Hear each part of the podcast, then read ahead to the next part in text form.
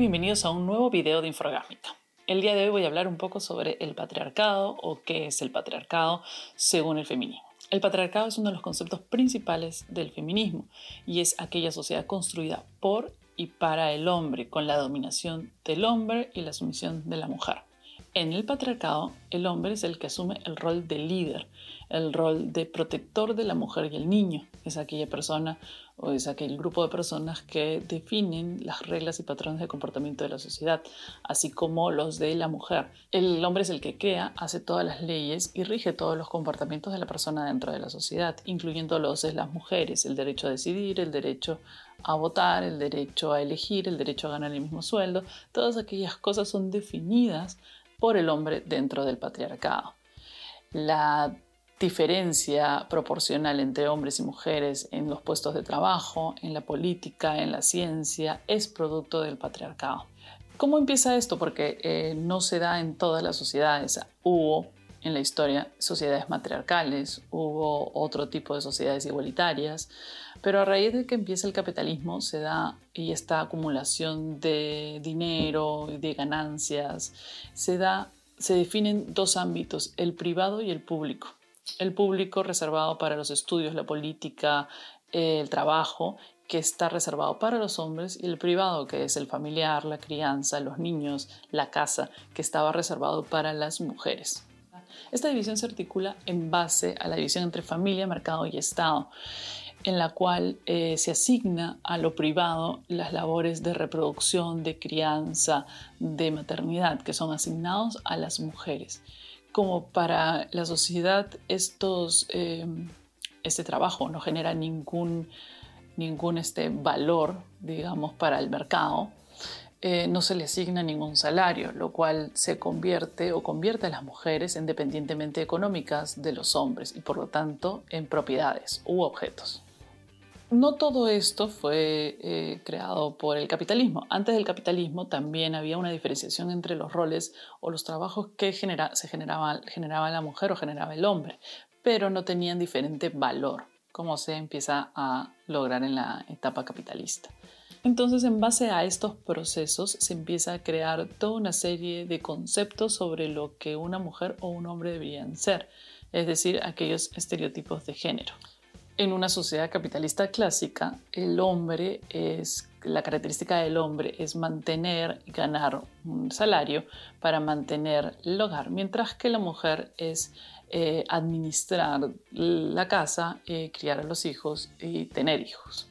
La naturalización de esta idea que viene a partir de y que se apaña en el hecho biológico de que las mujeres tengamos un útero, defiende eh, todo este sistema, el cual se empieza a retroalimentar en bucle y hace que las mujeres cuando quieren salir de esta esfera de de crianza o de maternidad sean mal vistas o cuando quieren tener un trabajo, igual se les diferencie porque no pueden estar eh, tanto tiempo porque tienen que ocuparse de su hogar o porque cuando vas a una entrevista de trabajo te preguntan cuándo piensas tener hijos para ver si te contratan o si es que piensas tener hijos porque aparentemente tener un útero es un problema laboral. Si bien muchas feministas o muchas mujeres no sienten que debemos usar el término patriarcado o que exista realmente un patriarcado, eh, el universalizar el término o usarlo hace que podamos definir este tipo de injusticias, esta manera sistémica, la violencia, la diferencia en laboral, que existe no solo aquí, sino en muchos ámbitos.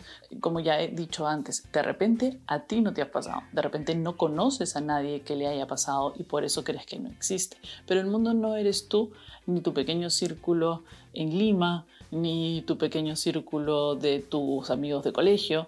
El mundo está mucho más allá y hay una discriminación, violencia sistemática hacia las mujeres en esta y en muchas sociedades. Muchas, muchísimas sociedades aún conservan este modelo en el cual de repente tú no te estás dando cuenta, de repente eh, no te está pasando a ti, de repente tú has llegado a tu trabajo y te han pagado el sueldo que decían en el currículo, pero tú no eres la única persona en el mundo, existen muchas, existen muchas mujeres, hay una imposibilidad de muchas niñas de ir al colegio porque no tienen implementos de higiene sanitario y, y así ya tienen, empiezan con, con la valla más abajo que los hombres. existen muchas familias en las cuales, eh, como este concepto de crianza es para las mujeres, las niñas se quedan cuidando a los hermanos. Sí, tú dirás, bueno, pero es que esa madre, que no sé qué, que para qué tiene tantos hijos, que no sé qué, pero se da y se da en muchísimos ámbitos. Y esta persona fue criada dentro de este sistema y a su vez la madre de esta persona o el padre de esta persona y todos se fueron criados dentro de este sistema en que las niñas tienen que quedarse cuidando a los hermanos o que tienen que encargarse del hogar o tienen que servirle a las personas. De repente tú no, de repente tú, este, que te decían sírvele a tu papá y tú decías pero ¿por qué no se sirve solo? Como lo hacía yo, por ejemplo.